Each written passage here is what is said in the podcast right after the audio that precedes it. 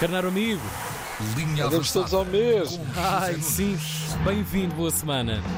Muito obrigado. Uh, bom dia, boa semana, caros amigos. Antes de tudo e de todos, pimenta. Grande pimenta.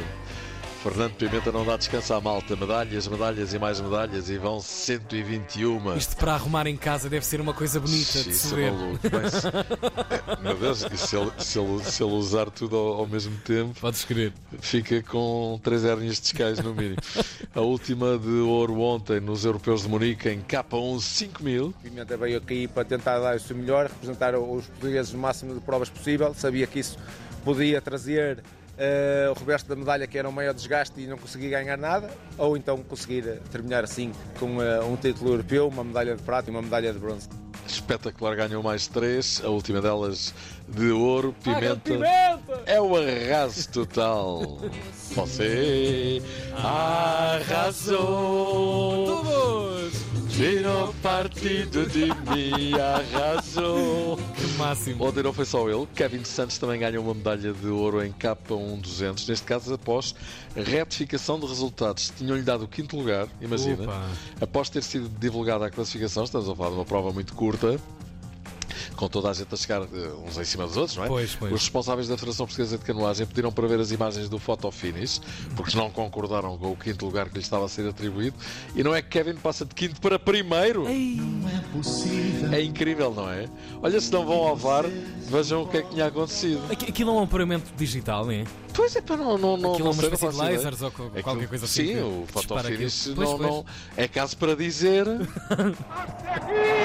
Mas Isso há é mais. há É. Mas há mais também na natação. Tivemos mais uma alegria nos europeus de Roma.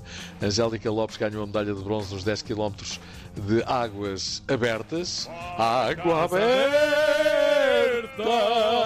E ainda mais esta, a equipa de sub-19 do Benfica ganhou a taça intercontinental, a primeira eh, taça intercontinental que se disputa a este nível, por isso é de facto uma vitória histórica. Jovens águias. É verdade, depois de ter sagrado campeão europeu, ganhou agora a final da Intercontinental em Montevideo, Ah. eh, no estádio do Penharol, o estádio centenário, perante 40 mil espectadores, ganhou por um zero, e assim de repente passa a maldição de Bela Gutmann no que diz respeito a finais internacionais, mesmo que sendo em sub-19. eh, Enfim, a maldição presumo que era para a equipa sénior, mas é agradável para os benfiquistas Claro. que não sabiam o que é ganhar uma final internacional desde 1962 e em poucos meses ganham duas, não é?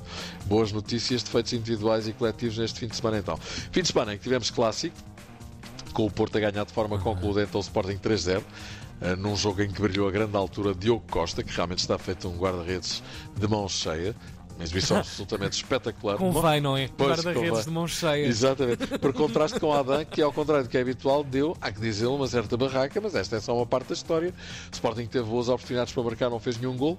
O poste, uma vez, e Diogo Costa por três vezes, com enormes defesas. O Porto não desperdiçou as que teve e marcou três, dois de penalti, e ainda marcou um quarto gol, que era limpo e foi mal anulado. Foi mais consistente, foi mais sólido, foi mais experiente, foi mais matreiro e foi mais feliz também. E a vitória é justa, nenhuma dúvida, mais gol, menos gol. Os três pontos estão muito bem entregues. Com esta vitória, o Porto fica com 5 pontos de avanço sobre o Sporting em 3 jornadas. E o mesmo pode acontecer com o Benfica se vencer o jogo que tem atrás com o Passo Ferreira. Resumindo, talvez não seja caso para dizer que para Ruben Amorim A coisa tá feia, a coisa tá preta. Mas se não está a ser um bom início de campeonato, não está, não é? Já se sabia que a coisa era difícil, Braga fora, Dragão fora, nestas primeiras jornadas, e realmente não foi. Vamos ver como reage o Sporting agora. Olha, antes de passar para o jogo da manhã que o Benfica vai ter para a Liga dos Campeões, deixa-me fazer referência à União de Leiria, Vitória de Setúbal, que se disputou na Liga 3 ontem. Estamos a falar de dois clássicos, eh, dois clubes clássicos do futebol português que estão na Liga 3, encontraram-se. E sabes o que é que aconteceu? Antes do jogo, um grande show na- eh, ali ao pé do Estádio de Leiria, na- às portas do Estádio de Leiria, com eh, Kim Barreiros, adepto do Leiria, e Toy, adepto da Vitória de Setúbal, a darem Ah. Concertos ali para o Amaralhal todo. Foi muito maravilha! Muito giro, Uma battle de. Exatamente, exatamente. E foi, e foi um happening, não é? Com milhares de pessoas, estava muita gente no estádio. Muito bom. A alegria da bola. É, não, e deve-se dar esta visibilidade à Liga 3 que realmente está Claro. a ganhar contornos diferentes, isso é bom, mais a mais com a quantidade de equipas eh, que são históricos do futebol português que estão nesta Liga 3 este ano, assim de repente, há uma data delas, mas estou-me a lembrar para além do Leiria, do, do, do Vitória de Setúbal, eh, do Belenenses, da Académica, Académica, pois, do a Varzim, sim. enfim. Olha, eh, é já amanhã, o Benfica presta-se para carimbar a passagem à fase de grupos da Champions League, joga com o Dinamo de Kiev às 8 da noite no Estádio da Luz, lá estarei a comentar o jogo para a Antena 1. Ao mesmo tempo, parece que Frederick Aursnes vem mesmo do Feyenoord para a Luz, não foi convocado para o jogo da equipa holandesa este fim de semana e o seu treinador já admitiu a sua saída. Voltando ao jogo da manhã, o Benfica traz dois golos de vantagem da primeira mão, o mais provável será ganhar outra vez, mas nunca fiando, que em futebol, já diz o grande Sá, É tudo possível. Olha agora por falar em Sapinto.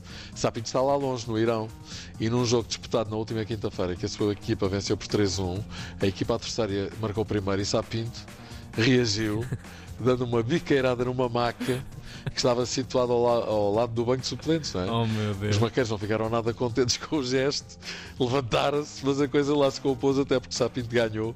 Pontapé na maca, muito bom!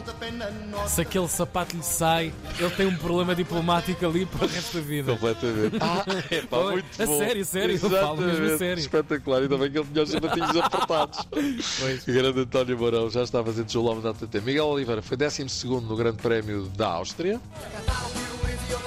Não foi bom, nem foi mau, antes pelo contrário. Então e o Gabriel? Estava mesmo a pensar nisso. Então, o Ga- o Gabriel, seja, O Benfica lá se conseguiu ver o livro dele, foi para o Botafogo e mal chega, pumba, marca um gol, safou a derrota da equipa de Luís Castro Eh, e é já o maior, pronto, em menos de um fósforo, Gabriel passa do departamento dos sustentários para os essenciais. A partir de agora, se precisarem de um tipo que marque gols ou que arranje canalizações ou para cortar relva, o Gabriel responde assim. Gabriel para tudo. Exatamente. Olha, um grande abraço para o grande Paulo Futre, Podes crer. que se sentiu mal no funeral da sua mãe, acabando por ser hospitalizado com um infarto, tendo feito um cateterismo. Boas melhoras para o Paulinho, um bom amigo. Uh, não há português que não goste dele. Vai daqui um grande abraço para o Paulo Futre. Se vem um melhor jogador chinês para aqui, vai vir charters, todos Vai vir charters e Epá, vai tem de vir. continuar a vir charters. E é? vai vir um muitos anos. futuro novo depois deste susto. Vai mudar o futuro! Uou! Vamos, Zezinho. Olha, um abraço. Um grande Zé, um grande abraço. Um grande. Zé. Eu ia te mandar um grande Zé. Um grande, Um grande Zé para ti. Um grande Tiaguinho Bom trabalho, bom trabalho Um e abraço. até já. Até amanhã. Agora,